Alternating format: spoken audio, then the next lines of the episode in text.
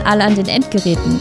Willkommen zu Sinnzeit, dem Wissenschaftspodcast zur sozialen Arbeit vom Transfernetzwerk Soziale Innovation. Mein Name ist Marina und ich sitze hier wieder einmal mit meinem Mitmoderator Jens zusammen und tatsächlich sitzen wir diesmal live zusammen. Das heißt, ich kann Jens direkt mir gegenüber zuwinken auf gebührenden Abstand natürlich und das mache ich jetzt auch. Hallo Jens. Hallo Marina, schön dich mal wieder in, von Angesicht zu Angesicht zu sehen. Ja, das tut auf jeden Fall gut. Und wie ihr wisst, wir haben eine längere Podcast-Pause gemacht und waren dabei aber auch kreativ unterwegs, äh, sodass ich jetzt direkt am Anfang mit Änderungen in unserem Podcast einsteigen werde. Wir haben ein neues Coverart, das ihr bei Instagram unter transfernetzwerk.s-in oder unserer Webseite bewundern könnt oder natürlich auch bei den jeweiligen Playern sehen könnt. Und vielleicht eine kleine Geschichte. Das Bild ist bei einem kreativen Team-Meeting Meeting entstanden nach bzw. vor unserem Urlaub. Das heißt, wir waren entweder erholt oder in Vorfreude auf den Urlaub.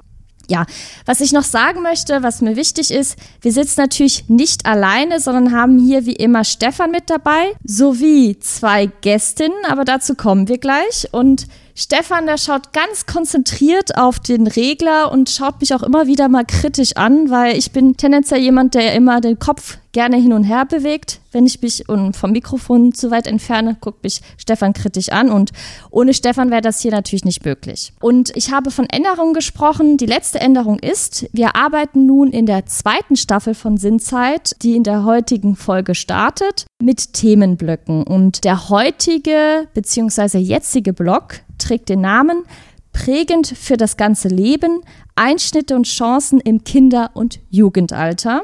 Wobei wir diesen Blog auch weiterfassen wollen. Das heißt, wir sprechen auch über Einschnitte und Chancen im Kinder- und Jugendalter, die eben Auswirkungen bis hin ins Erwachsenenalter haben. Und das ist uns hier auch nochmal wichtig, das zu betonen. Ja, und jetzt habe ich ganz viel geredet. Der Jens schaut schon auf die Uhr. Ich würde sagen, äh, wir starten jetzt mit der heutigen Folge zum Thema Aufwachsen mit psychisch erkrankten Eltern. Und ich sehe schon, du hast mir etwas mitgebracht, Jens. Ja, äh, liebe Marina, das habe ich wohl. Aber ich möchte noch äh, zwei weitere Anmerkungen machen. Wir haben ja nämlich auch noch die Mira hier bei uns, die äh, fleißig Fotos schießt. Und das Coverart, was du gerade angesprochen hast, das ist eben von der Mira gemacht. Und ja, so sieht das aus, wenn hier ein Profi am Werk ist. Und ähm, auch von mir nochmal der Hinweis, ja, ihr könnt euch also auf jetzt weitere Folgen zum Thema Kinder und Jugend aus verschiedenen Bereichen freuen. Und ja, du hast es gerade angesprochen. Ich habe was mitgebracht. Vielleicht ein kleines Zitat zum Einstieg aus einem Buch. Das Buch heißt Unsichtbare Narben, erwachsene Kinder psychisch erkrankter Eltern. Und das Buch ist von ja, Johannes Jungbauer, einem unserer Gäste heute. Und bevor wir unsere Gäste auch vorstellen und mit ins Gespräch holen, vielleicht eben dieses Zitat.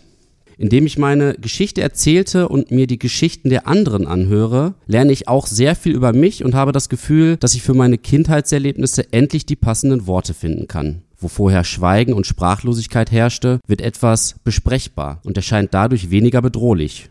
Ich habe, wie viele andere Kinder psychisch kranker Eltern, sehr lange gebraucht, bis ich mich getraut habe, meine Geschichte zu erzählen. Und auch bis ich gelernt habe, überhaupt die passenden Worte zu finden. Das ist ein Zitat äh, aus dem Buch von Johannes Jungbauer und Katharina Heidmann in diesem Buch geht es darum, dass ja die Geschichten der Menschen, die mit psychisch erkrankten Eltern aufgewachsen sind, sichtbar gemacht werden, in den ja, Interviews durchgeführt wurden. Und ja, Johannes wird gleich noch was zu dem Buch erzählen und ich möchte ihn vielleicht jetzt einmal kurz vorstellen. Unseren ersten Gast, Professor Dr. Johannes Jungbauer, ist studierter Psychologe und arbeitet seit 2004 an der äh, Katholischen Hochschule NRW als Professor im Lehrgebiet Psychologie. Er leitet mittlerweile seit elf Jahren das Institut für Gesundheitsforschung und soziale Psychiatrie, welches er zusammen mit Albert Lenz aus Paderborn gegründet hat. Professor Jungbauer hat unter anderem zum Thema erwachsene Kinder, erkrankte Eltern sowie dessen langfristige Auswirkungen auf Biografie, Beziehungen und Persönlichkeit geforscht. Also wir haben uns äh, in einem kurzen Gespräch schon vorher kennengelernt, äh, deswegen haben wir beschlossen, uns zu duzen äh, in diesem Podcast und vielleicht möchtest du Marina äh, Lysand vorstellen? Genau, du hast ja jetzt eine wunderbare Hinführung gemacht. Ich würde sehr gerne die Sand vorstellen. Wir haben nämlich noch eine Gästin dabei, und zwar Lisanne Steinbacher. Sie ist im Vorstand von Seelenerbe in Berlin, leitet auch ein Selbsthilfeprogramm, hat ein Schulprojekt in Berlin auch mitbegleitet und wird uns auch viel von ihrer Arbeit erzählen bei Seelenerbe e.V. Vielleicht auch eine kurze Beschreibung. Der Verein tritt für die Belange und Interessen der erwachsenen Kinder von Eltern mit psychischer Erkrankung ein, denn lange Zeit fanden diese Kinder und Jugendliche kaum Beachtung im Hinblick auf ihre eigenen Bedürfnisse und der Verein Seelenerbe e.V. hat sich zur Aufgabe gemacht, durch den Austausch von Informationen und erfahrungsbasierten Wissen dazu beizutragen, auf die spezifische Situation der erwachsenen Kinder von Eltern mit psychischer Erkrankung aufmerksam zu machen. Ich glaube, du wirst da auch noch einiges berichten können, Lisanne. Deswegen erst auch, auch von mir herzlich willkommen, Johannes, und herzlich willkommen, Lisanne. Wir freuen uns sehr, dass ihr beide da seid. Ja, hallo und herzlichen Dank für die freundliche Vorstellung. Ähm, wie gesagt, mein Name ist Johannes Zumbauer und ich bin Professor für Psychologie an der Katholischen Hochschule Nordrhein-Westfalen in Aachen. Und ja, neben meiner Tätigkeit als Hochschullehrer bin ich mittlerweile schon seit gut 20 Jahren als Wissenschaftler beschäftige ich mich mit dem Thema, mit den Auswirkungen psychischer Erkrankungen auf Familien und Familienmitglieder. Ja, das heißt, was macht eine psychische Erkrankung einerseits mit den Betroffenen selbst, aber auch mit deren Partner, Eltern und Kindern? Dankeschön. Äh, Johannes, vielleicht noch mal ganz kurz zu dir, Lisan. Möchtest du irgendwas ergänzen, bevor es jetzt sozusagen losgehen kann, was ich äh, vielleicht im Eifer des Gefechts vergessen habe? Das kann ja auch durchaus mal vorkommen. Vielen Dank. Ich freue mich auch sehr, hier zu sein. Ich finde auch solche Projekte besonders wichtig, das in die Öffentlichkeit zu tragen. Und da bin ich eben als Vorstand besonders interessiert daran, dass eben auch immer wieder Öffentlichkeitsarbeit zu diesem Thema betrieben wird. Deshalb ähm, ist mir es eine Herzensangelegenheit, heute hier zu sein. Ich freue mich sehr über meinen Interviewpartner hier, Herr Jungbauer und, oder Johannes. Wir wollen uns ja jetzt duzen, genau. Also bin sehr froh. Ich denke, das äh, war eine gute Zusammenfassung. Ich bin in der Selbsthilfe an sich nicht mehr so tätig. Also der Vereinsvorstand nimmt mich jetzt äh, ausreichend ein und alle Tätigkeiten, die darum herum gehen, denn neben Interviews schreiben wir ja auch noch Artikel und versuchen sehr aktiv zu sein und deshalb, genau. Aber ansonsten vielen Dank, war eine schöne Vorstellung und ich freue mich auf das Gespräch. Ja, wir freuen uns auch, dass ihr hier seid und uns war es eben wichtig, da verschiedene Perspektiven zu diesem Thema zu Wort kommen zu lassen. Und vielleicht mal als Einstieg, Johannes, ich habe ja gerade aus deinem Buch zitiert, wie kam es dazu, dass du gesagt hast, ich möchte dieses Buch schreiben? Was hat dich ja dazu motiviert? Ja, dazu muss man vielleicht auch die Geschichte des Buchs erzählen. Das ist ja, die Idee zu dem Buch ist entstanden in einem Forschungsprojekt, das wir vor einigen Jahren hier an der Katholischen Hochschule durchgeführt haben. Das war ein wissenschaftliches Forschungsprojekt, wo wir also mehrere hundert erwachsene Kinder psychisch erkrankter Eltern befragt haben im Hinblick auf ihre Kindheitserfahrungen, im Hinblick auf ihren weiteren Lebensweg und auch die Bedürfnisse, die sie vielleicht auch haben im Hinblick auf ihr heutiges Leben. Ja, und in diesem Forschungsprojekt ist die Idee entstanden, Mensch, das sollten wir im Grunde einer breiteren Leserschaft zugänglich machen. Es, äh, dieses Buch, das du vorhin erwähnt hast, Unsichtbare Narben, ist ja kein wissenschaftliches Buch in dem Sinne, sondern es ist ein, ja, ich sag mal, ein allgemeinverständliches Buch, das wir ja, vielleicht in erster Linie auch für Betroffene selbst geschrieben haben. Also wir wünschen uns natürlich, dass möglichst viele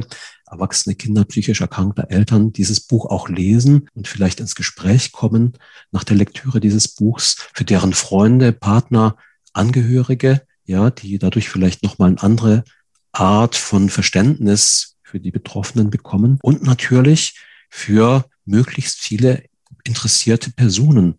Ja, weil ich glaube, dass alle, die mit Kindern psychisch erkrankter Eltern in Berührung kommen, ja, so eine Art von Grundwissen eigentlich gut gebrauchen können, wie es diesen Kindern geht. Wir haben ja auch, und das passt, denke ich, da auch ganz gut, über Seelenerbe gesprochen, die ja auch einen großen Teil dazu beigetragen haben, dass dieses Buch, von dem du gesprochen hast, auch entstanden ist.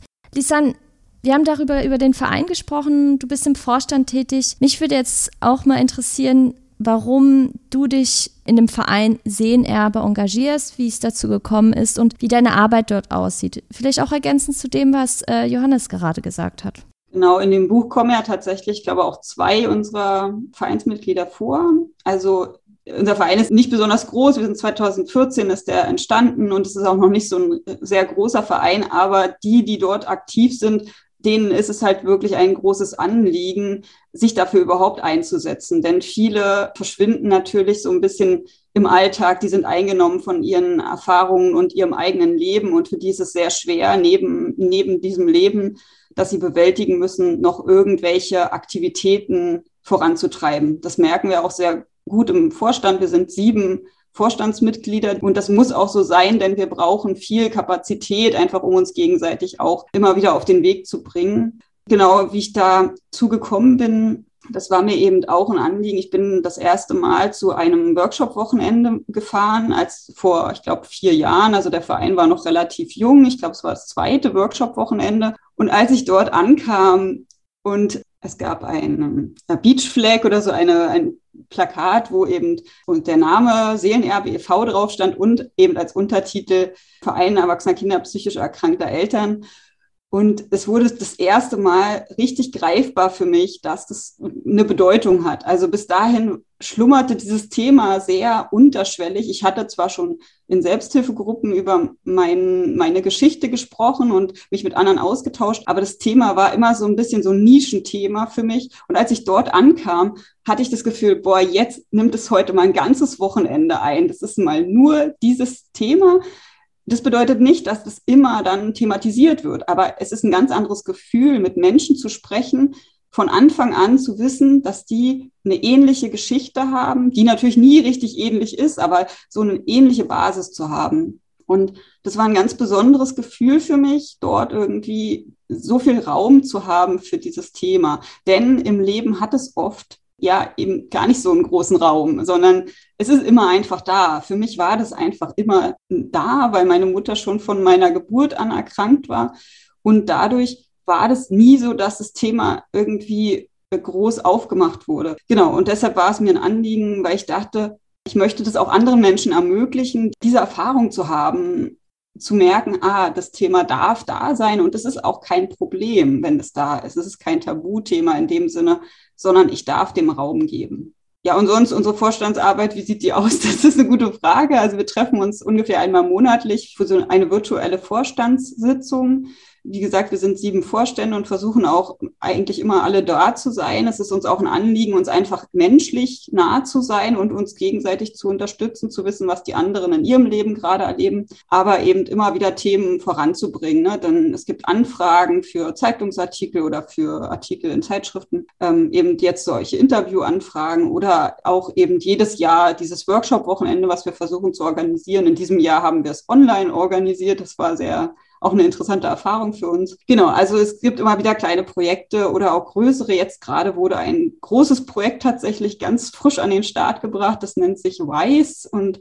äh, geht eben auch darum, Erfahrungswissen von Betroffenen, in dem Fall eben erwachsenen Kindern psychisch erkrankter Eltern, in die Hilfesysteme reinzutragen. Dort möchten wir eben, also die Menschen, die in unserem Verein oder auch nicht im Verein tätig sind, aber die eben dieses Thema als Lebensthema haben, zu stärken, darin auch professionell darüber zu reden mit Menschen, die ähm, mit Kindern in Kontakt sind, die auch Eltern haben, die psychisch erkrankt sind. So, das waren jetzt viele dies und viele Nebensätze, aber genau, also es gibt viel zu tun und aber wir sind eben ein wachsender Verein, deshalb ja, super, danke. Ähm, schon mal da der Hinweis direkt an alle. Die Hinweise zu den ganzen Projekten oder auch zu den Büchern oder auch zum Verein Seelenerbe und andere Informationen findet ihr wie immer in der Podcast-Beschreibung. Dort könnt ihr auf alle Informationen zugreifen. Johannes, die äh, Lysanne hat ja gerade gesagt, es war schön, sich auch mit Betroffenen auszutauschen und zu sehen, okay, da gibt's jemand, die haben ähnliche Geschichten wie ich. Von wie vielen Fällen reden wir denn jetzt eigentlich so in Deutschland? Wie viele psychisch erkrankte Eltern gibt es?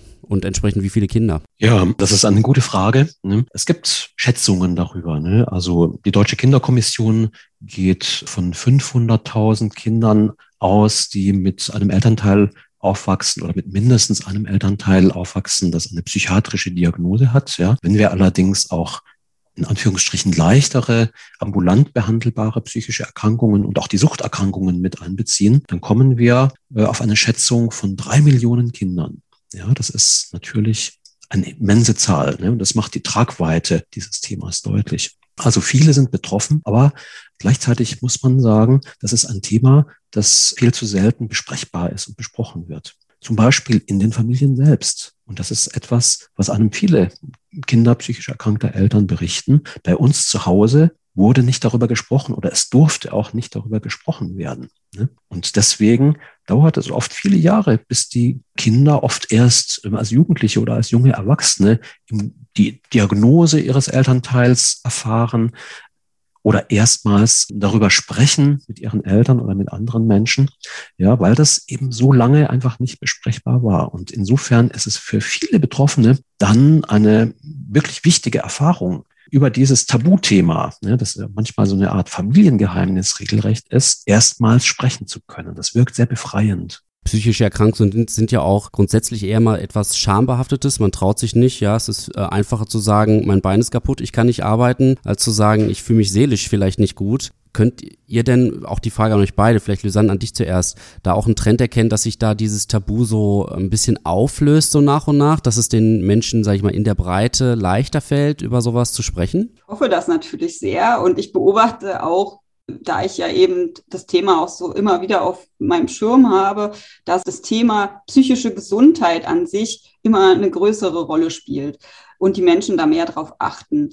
Ob das dann im Alltag wirklich dazu führt, dass jemand, der dann eingeschränkt arbeiten kann, der halt vielleicht aufgrund von Depressionen lange Zeiten ausfällt oder eben bestimmte Alltagsaufgaben nicht bewältigen kann, dann tatsächlich mit mehr Verständnis rechnen kann. Das weiß ich nicht so ganz genau. Denn es fällt, glaube ich, trotzdem schwer, wenn man merkt, die Kollegin ist monatelang nicht da, dass dafür wirklich noch genug Verständnis aufzubringen, wenn man selber auch wieder über, an die Überlastungsgrenze geht oder so. Also ich glaube, das ist eine schwierige Frage und es wird sich immer wieder auftun. Aber ich glaube, wenn jeder bei sich selbst anfängt und schaut, seine psychische Gesundheit und seelisches Gleichgewicht mehr im Blick zu haben, dann ist es für alle ein Gewinn, weil dann kann man auch besser verstehen, wenn es dem anderen mal nicht gut geht. Also das ist, glaube ich, auch wichtig, ja, dass Freunde, Kollegen, Familienmitglieder, Bekannte ja, das ansprechen oder sich auch trauen, das anzusprechen. Und da gehört auch ein Stück weit dazu, dass man sich das traut und dass man etwas darüber weiß auch. Ne? Weil leider, auch wenn sich da viel getan hat in den letzten Jahren, gibt es immer noch viel Unwissen und Unverständnis, was psychische Erkrankungen angeht. Und das, was Jens vorhin erwähnt hat, ja, dass also psychische Erkrankungen immer noch mit einem Stigma behaftet sind, das trifft nach wie vor so zu. Ja, es ist viel leichter zu sagen, ach, äh, ich bin irgendwie beim Fensterputzen von der Leiter gefallen und habe mir das Bein gebrochen, als zu sagen, ich habe eine Depression und bin nicht arbeitsfähig. Wenn wir jetzt auch über den Gesundheitszustand oder das Befinden sprechen, also wie es erwachsenen Kinder psychisch erkrankter Eltern eigentlich geht. Ich finde auch diese Kombination mit erwachsenen Kind sehr interessant. Das, das habe ich bei Seelenerbe auch gelesen und das zeigt auch eben diese Prozesshaftigkeit oder auch äh, Johannes, ich zitiere hier den Titel eines Artikels, Der lange Schatten der Kindheit. Das fasst das ganz gut zusammen auch. Wenn wir hier von dem Wohlbefinden reden, welche Langzeitfolgen sind denn bei diesen Erwachsenen häufig zu erkennen, die mit psychisch erkrankten Eltern aufgewachsen sind. Man hört da auch oft das Wort Parentifizierung. Kannst du vielleicht hier auch diesen Begriff da erklären oder passt der da eigentlich gar nicht dazu? Okay, das waren jetzt mehrere Fragen auf einmal. Ich ähm, versuche die jetzt nacheinander mal so ein bisschen abzuarbeiten.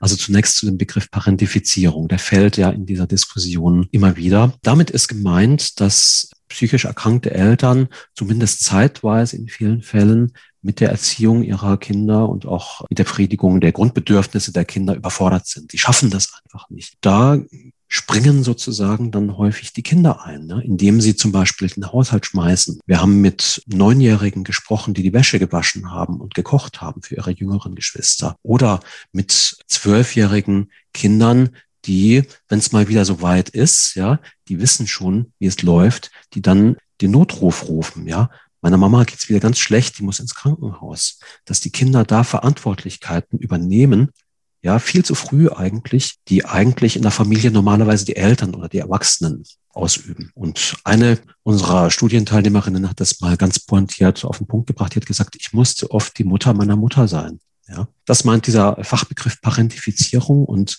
ja, wenn man es etwas drastisch ausdrücken wollte, dann könnte man sagen, dass den Kindern viele Jahre ihrer Kindheit auch gestohlen wurden, weil sie nie unbefangen Kind sein durften, sondern immer im Grunde auch ja in so einer Art Standby-Modus waren. Vielleicht muss ich gleich wieder schauen, ja, also da war immer so ein bisschen so ein wachsamer Blick. Ne? Vielleicht muss ich jetzt gleich wieder mich kümmern. Das wirkt sich natürlich auf die Kinder und ihre Entwicklung aus. Auf den ersten Blick wirken diese Kinder oft ja unheimlich verständig, frühreif und vernünftig. Ja, da denkt man manchmal, wow, die kriegen das ja unheimlich gut hin. Und es wäre aber ein großer Fehler zu denken, ja, dann muss man sich keine großen Sorgen machen. Das läuft ja alles ganz gut soweit. In Wirklichkeit fühlen auch diese Kinder sich total überfordert. Ne? Und viele Kinder sind auch sehr bedürftig und sie vermissen auch vieles von dem, was Kinder normalerweise ja brauchen und bekommen. Ja, und insofern kann man sich vorstellen, wenn Kinder unter diesen Bedingungen aufwachsen, dass sich das dann natürlich auch langfristig auf ihre Entwicklung auswirkt. Wenn man immer die Erfahrung macht, ich muss mich um andere kümmern, meine eigenen Bedürfnisse sind nicht so wichtig, dann wird sich das irgendwann auch ein Stück weit in der eigenen Persönlichkeit, in der eigenen Identität so verankern. Vielen Dank, Johannes. Mir läuft da gleich eine Gänsehaut über den Rücken, wenn du sagst, ja, die wirken immer besonders verantwortungsbewusst. Denn ja, ich glaube, das bekommen ganz viele in ihrer Kindheit zu hören. Und bei mir war der große Schwung dann erst, als ich schon 25 oder so war, dass mal die Mutter von einem Nachhilfekind von mir, die hat dann gesagt, ja, sag mal, und hast du denn eigentlich jemanden, der mal hört, was du, wie es dir so geht. Und das war, das, ich glaube, gefühlt das erste Mal in meinem Leben, dass mich das jemand gefragt hat, weil ich glaube, nach außen immer den Eindruck gemacht habe, das läuft alles gut und alles funktioniert. Und dann sagen die Leute eher, ja, das ist ja toll, wie äh, selbstständig und erwachsen du schon bist. Aber das ist, also diese Herangehensweise stärkt er im ersten Moment, aber im zweiten Moment übersieht sie eben, dass da noch Bedürfnisse sind, die dem nicht entsprochen werden kann. Ne? Und das ist schade, Genau, und dadurch denke ich auch, ist da viel aufzuholen. Ansonsten finde ich natürlich interessant, diesen Begriff erwachsene Kinder, den kann man natürlich für uns alle anwenden. Ich glaube, wenn die Eltern das erste Mal ein bisschen hilfebedürftiger werden, auch im Alter, oder wenn die dann sterben, umso schlimmer, dann merken wir alle, dass wir eigentlich noch Kinder sind in der Seele. Und ähm, ich glaube, diese Kinder immer wieder mal anzugucken, das ähm, ist ein wichtiges Thema für uns alle, auch egal wie wir aufgewachsen sind. Also damit meinst du ja auch, glaube ich, sich selbst so ein bisschen anschauen, ja. Also äh, wie geht's eigentlich dem Kind in mir? Du hast ja auch gerade, ähm, Johannes, Langzeitfolgen angesprochen. Vielleicht könnt ihr auch beide das nochmal zusammentragen, was das für Langzeitfolgen sind. Vielleicht hören ja auch einige zu, die das, ja, sich selber dann im, im Nachgang nochmal ein Stück weit beobachten und vielleicht da auch einen Zusammenhang feststellen. Was sind das für, ich sag mal, typische Dinge, die, ja, den Kindern mit dem langen Schatten widerfahren in ihrem Erwachsenenalter?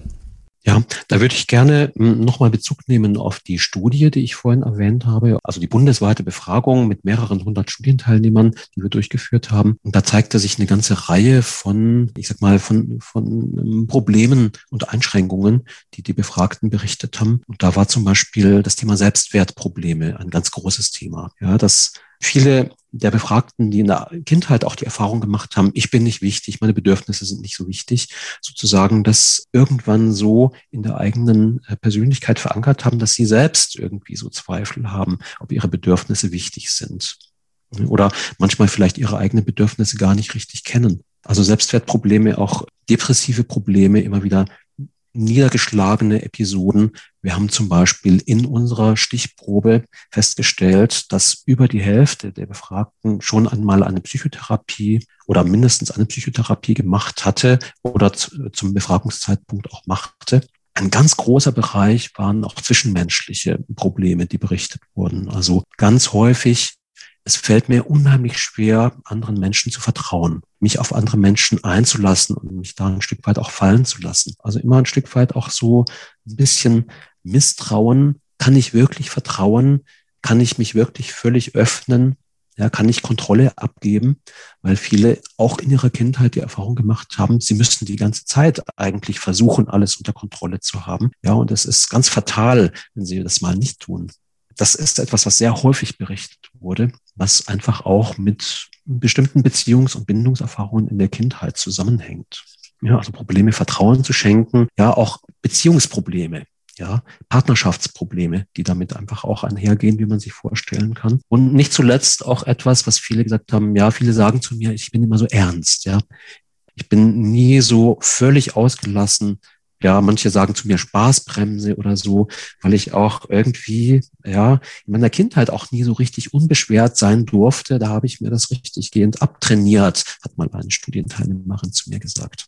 Das wird dann oft auch so ein Stück weit auch vermisst. Ja, ich kann so Unbeschwertheit, Lust und Freude, ja, diese kindliche Spontanität, das kann ich auch als Erwachsener fällt mir das total schwer. Ich habe gesehen, Lisan hat geschmunzelt. Möchtest du da was ergänzen? Genau, ich wollte auch da gerade einsteigen, denn das ist ein wunderschönes Thema.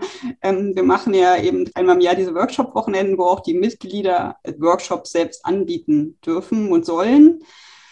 Und da wurde bei dem letzten Präsenzworkshop-Wochenende ein Seminar zum Thema Hedonismus angeboten. Denn das war tatsächlich, ist also zumindest manchen Mitgliedern ein Anliegen zu sagen, einfach mal Zeit haben und eben nicht einen Workshop, keine Arbeit haben müssen. Denn das ist auch ein typisches Phänomen, eben irgendwie zu sagen, wir müssen jetzt auf so einem Wochenende was erarbeiten oder wir müssen da jetzt Workshops machen, wo wir was tun, anstatt zu sagen, wir sitzen halt einfach ums Lagerfeuer, trinken Bier und oder weiß ich, Saft kann ja auch sein und genießen einfach die Zeit zusammen.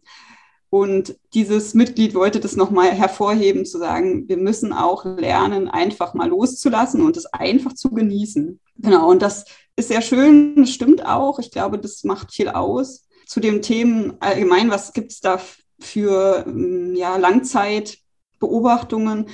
ich habe ja nun mit einigen Menschen da Kontakt gehabt und merke immer wieder, dass es sehr, sehr verschieden sein kann. Ich glaube, häufig sind es auch Schlafprobleme. Also vieles manifestiert sich dann so ein bisschen auch in körperlichen Angsterscheinungen, also Erregungszuständen, dass man so eine ständige Erregung hat und nie das so richtig abbauen kann, auch wenn man vielleicht Yoga macht, wenn man ganz viel schläft und wenn man einfach nichts macht und trotzdem ist man immer in so einem Erregungszustand, weil man das irgendwie gewöhnt ist, immer wachsam zu sein. Und diese zwischenmenschlichen Beziehungen, ich will gleich vorwegnehmen, ich glaube, ganz viele von diesen erwachsenen Kindern sind sehr sozialverträglich eigentlich, aber sie haben für sich selbst viele Schwierigkeiten. Also, weil die sind oft, die können sehr viel Rücksicht nehmen auf die Bedürfnisse anderer. Und das sind sie ja gewöhnt, immer zu gucken, wie geht es dem anderen. Und deshalb kommen sie, glaube ich, mit vielen Menschen gut aus, aber für sich selbst haben sie immer eine Schwierigkeit, wie Johannes das meinte, äh, so zu vertrauen, Bindungen herzustellen.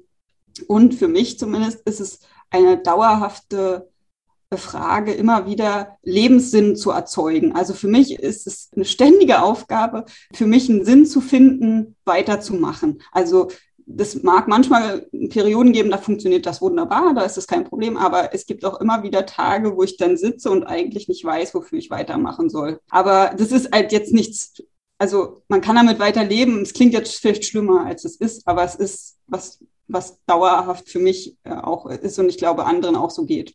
Jens hat sich irgendwie, ja, wollte ich, ja was sagen, ja. Ja, ich habe noch, noch eine, eine Frage, die sich mir so aufdrängt. Mich hat jetzt wirklich interessiert, die eigene Seele und äh, kennenzulernen, ist ja auch ein Prozess, der nicht von jetzt auf gleich passiert. Ja, also für jeden Menschen, egal mit welchen Voraussetzungen äh, er sich umschlägt. Aber gibt es auch so Momente, wo man so Aha-Erlebnisse, wo man sagt, ah, okay, meine ja, depressive Stimmung oder mein vielleicht geringes Selbstwertgefühl hat mit meinen Eltern zu tun? Oder bezieht man das schon immer direkt aufeinander? Gibt es immer schon so ein Gefühl, wo man sagt, okay, ja, irgendwas hat mir gefehlt in der Kindheit und das ist bestimmt meine Eltern. Wisst ihr, wisst ihr, was ich meine mit dieser Frage? Also ich glaube, für mich waren das persönlich zumindest zwei Schritte, weil ich das früher bestimmt nicht in Verbindung gebracht habe. Wie gesagt, bei mir kam das große Aha-Erlebnis erst mit 25 oder so, als dann das tatsächlich irgendwie auch mal von außen gespiegelt wurde. Vielleicht ist es ja gut, mal was anzugucken und so. Ähm, also sich, sich um sich selbst zu kümmern. War das, war das, mhm. war das erleichternd für dich oder war das nochmal mehr eine, noch mal eine größere Bürde, die sich da aufgetan hat? Im ersten Moment war es gar nicht so erleichternd, weil ich eigentlich das erstmal weggeschoben habe und gesagt habe, nee, mir geht's doch gut. Also ich schaffe doch alles, weil im ersten Moment klingt es ja auch nach Schwäche, ne? Also wie ich brauche Hilfe, ich brauche keine Hilfe. Und es war für mich auch immer ein, ein, Tabuthema, selbst in eine Therapie zu gehen oder so. Also deshalb war Selbsthilfe mein einziger Weg, den ich mir erlaubt habe. Und auch dann sofort irgendwie nach einem halben Jahr dort die Gruppe zu übernehmen, quasi also die Leitung auch zu übernehmen, war irgendwie für mich so ein Zeichen von Stärke. Ich bin nicht nur hilflos, sondern ich will was machen. Ich will mich um mein eigenes Schicksal kümmern. Also im ersten Moment war es eher schwierig. Ich bin auch die ersten Male in diese Gruppe nur gegangen, weil ich gesagt habe, ich will keine Therapie machen. Das ist also der einzige Weg. Ich gehe da jetzt immer wieder hin und hoffe, dass es besser wird. Also ich sitze das jetzt aus irgendwie in dem Sinne. Und es hat ja auch geholfen. Also es war gut, dass ich diese Entscheidung getroffen habe. Was ich sagen wollte, dieser Zweischritt ist im ersten Moment natürlich zu sagen, boah, das ist ja nicht nur meine Verantwortung, dass es mir vielleicht manchmal nicht so gut geht oder dass ich mit manchen Sachen so Schwierigkeiten habe, sondern es gibt Gründe dafür, aber ohne eine Schuldzuweisung, sondern ich kann einfach sagen, okay, ich habe meine Gründe, warum ich so bin und dann im zweiten Schritt kann ich daran arbeiten, irgendwie das auch für mich zu, einzuordnen und weiterzumachen. Also es soll gar nicht so klingen, dass man dann sagt, puh, ich kann das jetzt endlich alles auf meine Eltern abschieben, sondern einfach sich selbst zu entlasten und zu sagen, ich bin nicht alleine daran schuld oder so. Und ich habe Möglichkeiten, auch anders zu werden. Und aus diesen Grundlagen kann ich auch Potenziale machen und anders mich entwickeln. Und das ja, ist eine große Erkenntnis. Ja, das ist etwas, was viele Betroffene, also viele erwachsene Kinder von psychisch erkrankten Eltern so berichten. Ja, das ist so eine Art Aha-Erlebnis für sie war, als sie festgestellt haben, ich habe mich erstmals getraut, über meine Kindheitserfahrungen zu sprechen und mich wirklich zu öffnen, wie befreiend das wirkt und wie gut sich das anfühlt. Und ich habe zum Teil mit, mit erwachsenen Kindern gesprochen, die mit Mitte 30 oder sogar erst mit Mitte 40 sich das getraut haben, die gesagt haben, wissen Sie, was ich Ihnen erzählt habe, das habe ich noch nie jemandem vorher erzählt. Das muss man sich mal vorstellen. Und es gab viele, die sich bei mir sogar bedankt haben. Ne? Also das ist etwas, was mich wirklich verblüfft hat und wo mich sehr ins Nachdenken gebracht hat, wo ich einfach auch gemerkt habe, das ist eine heilsame Wirkung, darüber zu sprechen. Und ich würde mir wünschen, dass so früh wie möglich eigentlich die Kinder, die in solchen Familien aufwachsen, die Möglichkeit haben, darüber zu sprechen.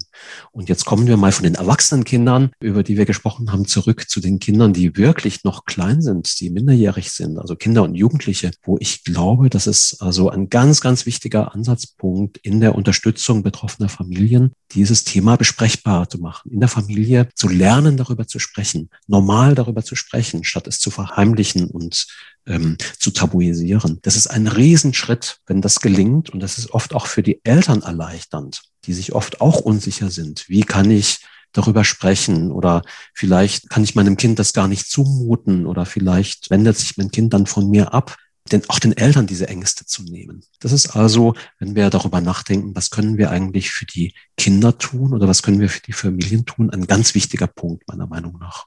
Mich würde jetzt hier tatsächlich interessieren, auch hinsichtlich der Empfehlung der Arbeitsgruppe Kinder psychisch erkrankte Eltern aus dem Februar 2020. Hier wurde nochmal hervorgehoben, dass eben Leistungen individuell auf die Bedarfe zugeschnitten sein sollen, flächendeckend ausgebaut werden sollen und sowohl für die betroffenen Kinder als auch für die Eltern zugänglich gemacht werden sollen. Also dass es ein facettenreiches Unterstützungsangebot gibt. Wie sieht es denn derzeit mit Unterstützungsmöglichkeiten aus? Weil ich mir vorstellen kann, es gibt sicher Fälle von Familien, die ähm, ähm, die regelmäßig besucht werden.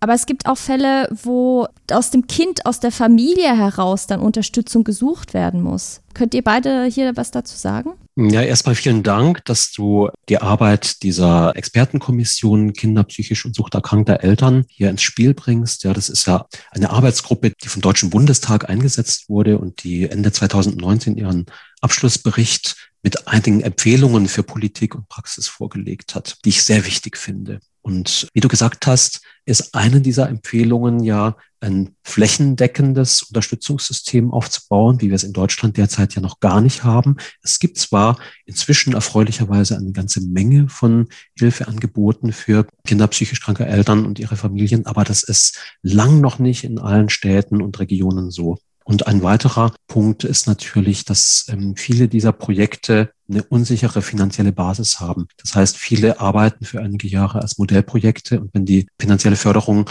ausläuft, dann können sie ihre Arbeit nicht fortsetzen. Das ist also auch ein Punkt, der in dem Abschlussbericht dieser Arbeitsgruppe erwähnt wurde, dass diese Unterstützungsangebote auf eine solide finanzielle Basis gestellt werden müssen. Jetzt ist es natürlich so, dass ähm, nicht jede Familie das gleiche Unterstützungsangebot braucht. Das ist völlig klar. Da muss es ein ganzes Spektrum an unterschiedlichen Hilfeangeboten geben. Und das reicht einfach auch von aufsuchenden Hilfen für psychisch erkrankte Eltern mit ganz kleinen Kindern und Säuglingen über Erziehungsberatung von Familien mit älteren Kindern ja, über Angebote für die Kinder und Jugendlichen selbst. Ne? Und da kann man sich auch vorstellen, es macht natürlich einen Unterschied, ob, äh, ob man jetzt neun oder zehnjährige Kinder hat oder ob man 15 und 16-jährige hat. Da muss man sich überlegen, die brauchen unterschiedliche Dinge. Vielleicht bis dahin, also Lysanne, du hast genickt, sehe ich gerade. Vielleicht magst du da was ergänzen? Ja, ich kann nur sagen, ich habe da selbst nicht so viele Erfahrungen gemacht. Bei uns wurde viel in der Familie aufgefangen, aber ich habe inzwischen ja viel erfahren und auch zum Beispiel gehört, dass es vor ein paar Jahren noch gar nicht üblich war, im Krankenhaus bei der Aufnahme von einem psychisch Erkrankten zu fragen, ob da Kinder im Haushalt sind, die eventuell jetzt alleine sind und ob sich da jetzt jemand drum kümmert. Denn darum kann sich ein psychisch Erkrankter in, in der akuten Phase ja gar nicht kümmern. Also so gern er das möchte oder sie das möchte. Und das ist auch mein Eindruck ganz stark. Die meisten Eltern wollen sehr, sehr gerne gute Eltern sein. Und ich glaube, das muss man wirklich immer immer berücksichtigen, dass das denen ein großes Anliegen ist, selbst wenn es ihnen sehr, sehr, sehr schlecht geht. Aber klar, in der schlimmsten Phase kann es sein, dass das Kind zu Hause eventuell doch alleine bleibt und die Eltern dann keinen Kopf dafür haben, sich darum zu kümmern, ob jemand da ist für das Kind. Deshalb ist es schon ein großer Schritt, wenn das überhaupt erstmal für das Personal auf dem Sturm steht, dass danach gefragt wird, ist da jemand zu Hause? Das ist das Erste. Und dass die Angebote für Kinder und Erwachsene stärker ineinander greifen müssen. Also wenn es um das Kind geht, muss immer der Erwachsene mitgedacht werden. Also wenn es um ein Kind geht, auch was vielleicht selber psychische Leiden entwickelt hat, kann es ja auch immer sein, dass in der Familie auch was vorhanden ist. Das muss immer mitgedacht werden. Und wenn das Elternteil erkrankt ist, muss natürlich auch die Psyche des Kindes immer mitgedacht werden. Das wäre der beste Fall. Das heißt, so eine aufsuchenden Hilfen finde ich einen guten Ansatz und eben, wie du ja schon gesagt hast, dass die Projekte auf sinnvolle Füße gestellt werden, auf nachhaltige Füße, die in die Zukunft tragen können und nicht nur projektbezogen sind. Ja, das das wünsche ich mir auch. Was würdet ihr hier auch von den sozialen Berufen äh, vielleicht erwarten? Ihr habt jetzt euch hier gerade auf das Krankenhauspersonal oder Klinikpersonal, so habe ich das äh, verstanden, bezogen, wenn jetzt da jemand mit Depressionen eigentlich verkommt, erstmal die Frage zu stellen, gibt es da überhaupt Kinder? Ja, und inwieweit sind die mit betroffen? Also das ganze, ja, das ganze System Familie sozusagen zu betrachten. Was Würdet ihr jetzt, weil wir auch viele junge Menschen haben, die vielleicht gerade in der Ausbildung sind, in der sozialen Arbeit, Heilpädagogik und so weiter stecken, äh, denen vielleicht mitzugeben hier ähm, an diesem Punkt? Vielleicht mal, Lysanne, du so aus der, aus der Praxis herausgesprochen und Johannes, vielleicht bei dir ja mal so ein bisschen dieses System Bildungseinrichtung da in den Blick zu nehmen. Was können wir heute lernen vielleicht hier? Ja, ich glaube tatsächlich, dass wir, wenn wir an mögliche Hilfe- und Unterstützungsangebote denken, müssen wir auf verschiedenen Systemebenen das uns anschauen. Ähm, auf einer strukturellen Ebene, und das hat Lisanne gerade schon erwähnt, wäre es total wichtig, dass die unterschiedlichen Hilfesysteme, die ja mit psychisch erkrankten Eltern und ihren Familien in Berührung kommen, besser miteinander zusammenarbeiten. Das geschieht bislang noch nicht ausreichend. Beispielsweise in der Erwachsenenpsychiatrie ja, wo halt viele psychisch erkrankte Menschen zum Beispiel in einer akuten psychotischen Episode behandelt werden, da muss es so eine Selbstverständlichkeit sein, dass beim Aufnahmegespräch oder bei der Anamnese auch nach den Kindern gefragt wird und dann nach der häuslichen Situation. Wer kümmert sich jetzt eigentlich im Moment um die Kinder und so weiter? Da müssen auch die Ärzte und das Pflegepersonal sich verantwortlich fühlen für das, was zu Hause ist bei den Patientinnen und Patienten. Und es sollte meiner Ansicht nach regelmäßige Austauschtreffen und äh, eine regelmäßige Routine geben, sich dann zum Beispiel auch mit den Einrichtungen der Kinder- und Jugendhilfe auszutauschen. Das ist nämlich das zweite große Hilfesystem, Kinder- und Jugendhilfe, das Jugendamt namentlich. Ja, dass es da einen Austausch und Arbeitstreffen idealerweise geben sollte, wo man dann schaut, was ist das Beste für die Familie, was ist das Beste für die Kinder Also es ist jetzt auf einer strukturellen Ebene, solche Veränderungen anzustreben und zu ermöglichen und auch finanziell zu ermöglichen, weil das sind ja Ressourcen, die da reinfließen. Und dann auf einer beruflichen oder professionellen Ebene denke ich tatsächlich, alle, die später mal mit Familien arbeiten oder die mit psychisch erkrankten Menschen irgendwie in Berührung kommen, sollten meiner Ansicht nach ja ein solides Basiswissen darüber haben, wie es Kindern in diesen Familien geht und was die brauchen. Das betrifft Sozialarbeiter und Sozialarbeiterinnen. Das betrifft Psychologen und Psychologinnen, die später vielleicht in der Therapie tätig sind. Es betrifft auch Ärzte, selbstverständlich, auch Hausärzte und Allgemeinmediziner, die oftmals die ersten Ansprechpartner sind, wenn etwas nicht so gut funktioniert. Ja, alle, die mit kleinen Kindern zu tun haben, auch Kinderärzte, die sollten hier, glaube ich, ja, wirklich breit aufgestellt, auch schon in ihren Studiengängen und ihrer Ausbildung und Fortbildung, sollten darüber noch ein viel, viel besseres Wissen erhalten. Und zuletzt möchte ich auch noch die Lehrerinnen und Lehrer in den Schulen erwähnen, die ja, wir haben eine Schulpflicht in Deutschland, tagtäglich mit den Kindern zu tun haben und die, das ist meine Überzeugung, sich nicht nur zuständig fühlen sollten für das, was die Kinder lernen, sondern auch, wie es den Kindern sonst so geht. Auch da tragen sie, glaube ich, eine wichtige Verantwortung. Also die Hausärzte sind tatsächlich mir auch bis vor zwei Jahren gar nicht so bewusst gewesen, dass das eine große Rolle spielen kann. Wir haben das im Verein thematisiert, indem wir eben dieses Buch Unsichtbare Narben auch an die Hausärzte verschenkt haben zum Teil und einfach als Anknüpfungspunkt genommen haben, um mit ihnen darüber zu sprechen, dass es halt ja einen Hintergrund geben kann, dass eben wenn psychisch Erkrankte Menschen auch, zum Teil sind die ja auch erstmal bei diesen Hausärzten und die Kinder gehen dann auch zu diesen Hausärzten. Das heißt, die wissen ja oft, was da im Hintergrund noch ist und dass die wichtige äh, also Sammelstellen für sowas sein können, um da irgendwie nochmal drauf einzugehen und sowas zu merken, wenn da vielleicht Probleme auftreten. Ähm, Lehrerinnen und Lehrer auch auf jeden Fall. Ich habe in Berlin ein Schulprojekt begleitet, begleite das immer noch, aber nicht mehr so intensiv, wo wir in Schulklassen gegangen sind als Trialog, in einer trialogischen Form. Das heißt immer mit einem Betroffenen, quasi einem Erfahrungsexpertin, Experte, die selbst irgendwelche psychischen Leiden, Krisen durchlebt hat, dann ein Angehöriger, Angehörige, in verschiedener Form, also Eltern, Partner, Kinder und ein Fachpersonal und äh, mit denen über psychische Krisen gesprochen haben, von relativ kleinen dritte Klasse bis hoch in die Fachklassen. Und da habe ich gerne auch das Bild genommen mit den, also jedes sechste Kind kann betroffen sein von einem psychisch erkrankten Elternteil. Dann habe ich abgezählt und gesagt, hier, ihr seid sechs, also einer von euch könnte es sein. Ne? Könnt ihr euch ja mal austauschen quasi. Genau, das ist ein wichtiger Punkt, glaube ich, weil da läuft vieles auf. Ähm, allgemein habe ich zwei Wünsche an künftiges Personal oder die damit beschäftigt sind. Auf der einen Seite eben Familien als System natürlich zu betrachten und das wird oft als Ressource gesehen. Ne? Also ich meine, wenn dann eine erkrankte, erkrankte Person ist, dann wird gern gesagt, na ja, und die Familie muss das auch auffangen und so weiter. Aber vor allem müssen die Familien auch gestärkt werden, darin sowas auffangen zu können. Das darf nicht auf die Familie so als Bürde aufgeladen werden, sondern es muss gemeinsam eine Lösung gefunden werden, und daran gearbeitet werden. Nicht nur zu sagen, na ja, und wenn dann irgendwas ist, dann macht ihr das so und so irgendwie oder dann, dann fängt es der Partner oder die Kinder oder irgendwie auf, sondern ähm, auch zu sagen, die sind natürlich auch belastet und die müssen auch gestärkt werden.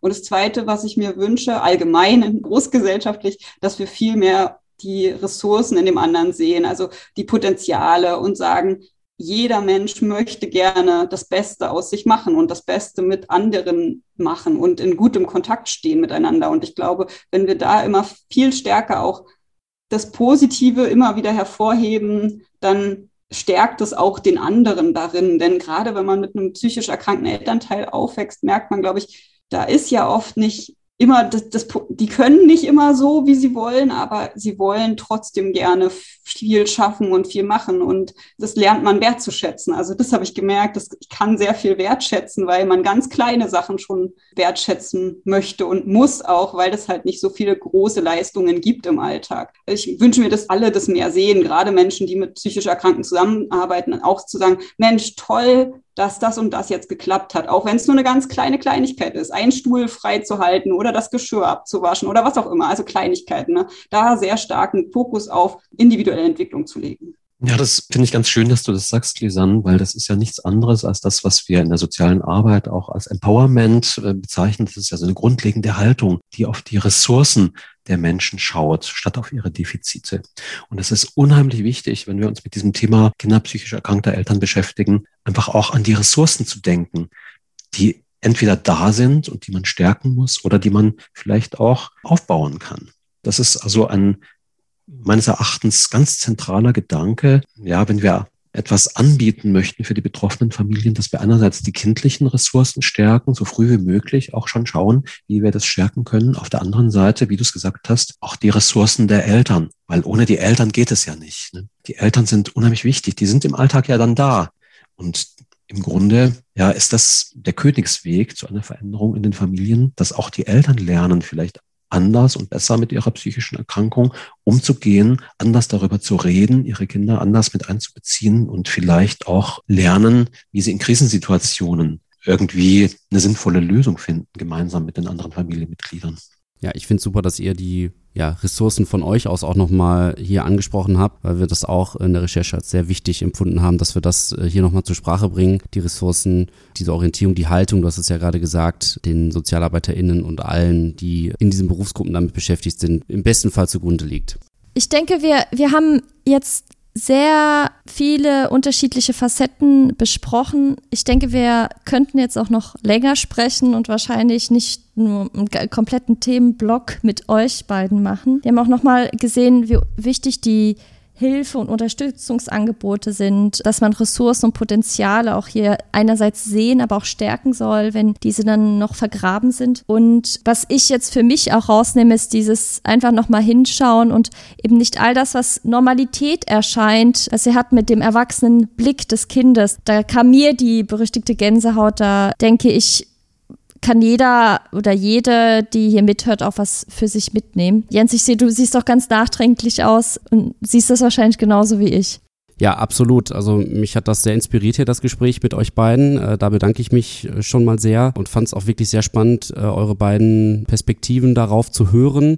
Und ja, ich hoffe auch, dass der ein oder die andere äh, vielleicht da was mitnehmen kann und auch vielleicht sogar für seine, ihre Arbeit ja nochmal ein bisschen geschärfteren Blick bekommen hat. Wenn ihr, wie gesagt, Interesse habt, euch da weiter reinzulesen oder aber Kontakt zu Lysanne oder Johannes auch aufzunehmen, könnt ihr das gerne auch über uns machen. Alle Beschreibungen, wie gesagt, findet ihr in der Podcast-Beschreibung, auch zu den Büchern, die wir hier angeschnitten und vorgestellt haben.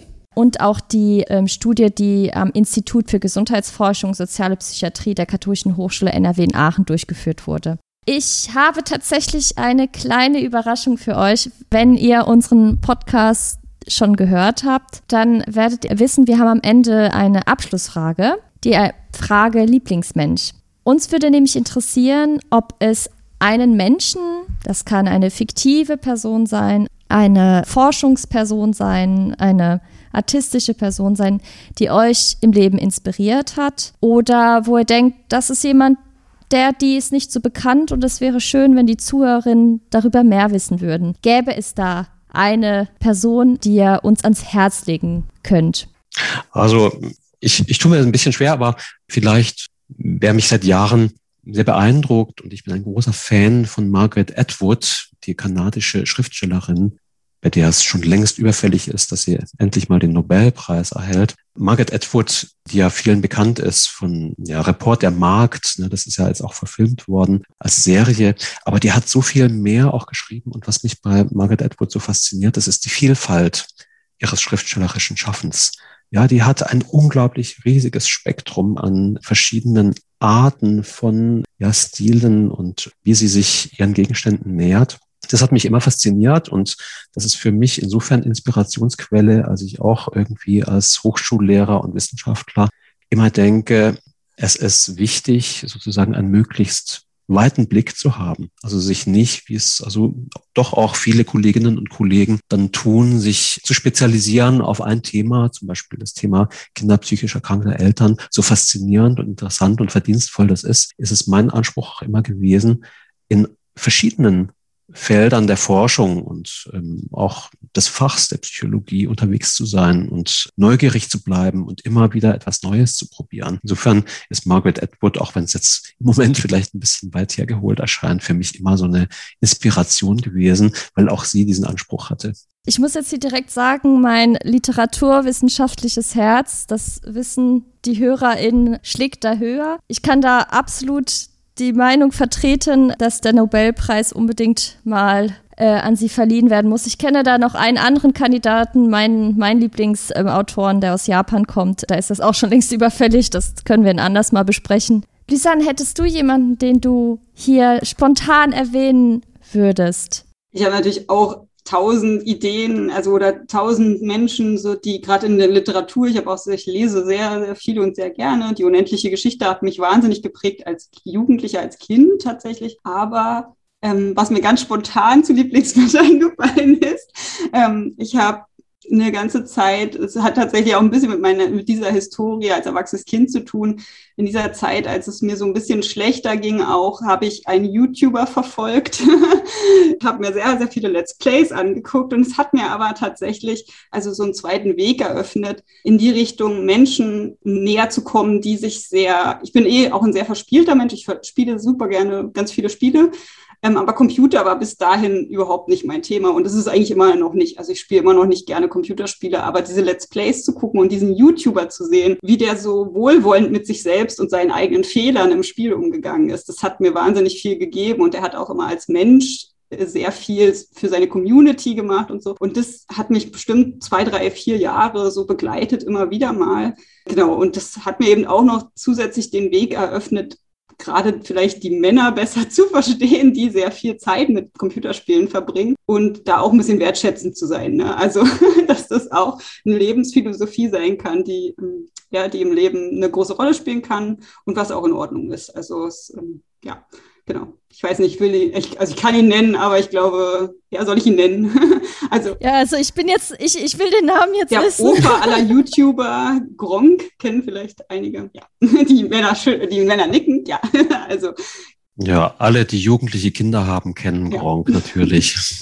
Okay, da muss ich, glaube ich, was äh, nachholen.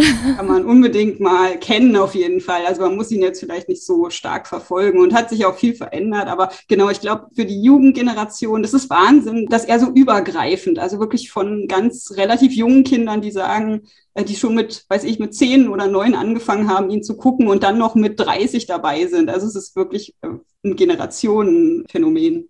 Ja, dann vielen lieben Dank. Dann habe ich auf jeden Fall äh, was, was ich gleich dann mal recherchieren werde, wenn ich aus dieser Sitzung rausgehe. Ich würde an dieser Stelle tatsächlich sagen, das war's jetzt von der Sinnzeit.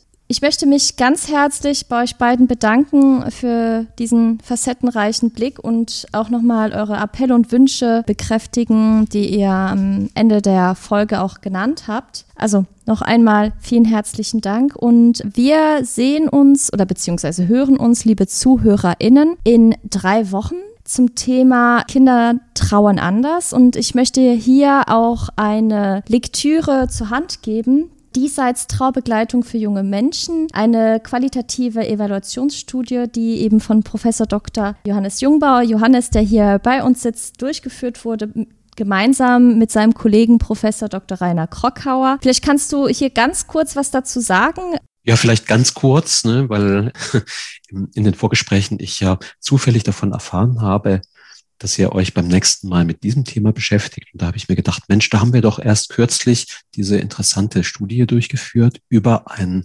Kindertrauerprojekt hier in Aachen. Diesseits heißt das, in dem vor allem Kinder und Jugendliche betreut werden, die ihre Eltern oder ein anderes wichtiges Familienmitglied verloren haben und die dort die Möglichkeit haben, in dieser Kindertrauergruppe ein Stück weit auch ihre Trauer und ihre Erfahrungen aufzuarbeiten.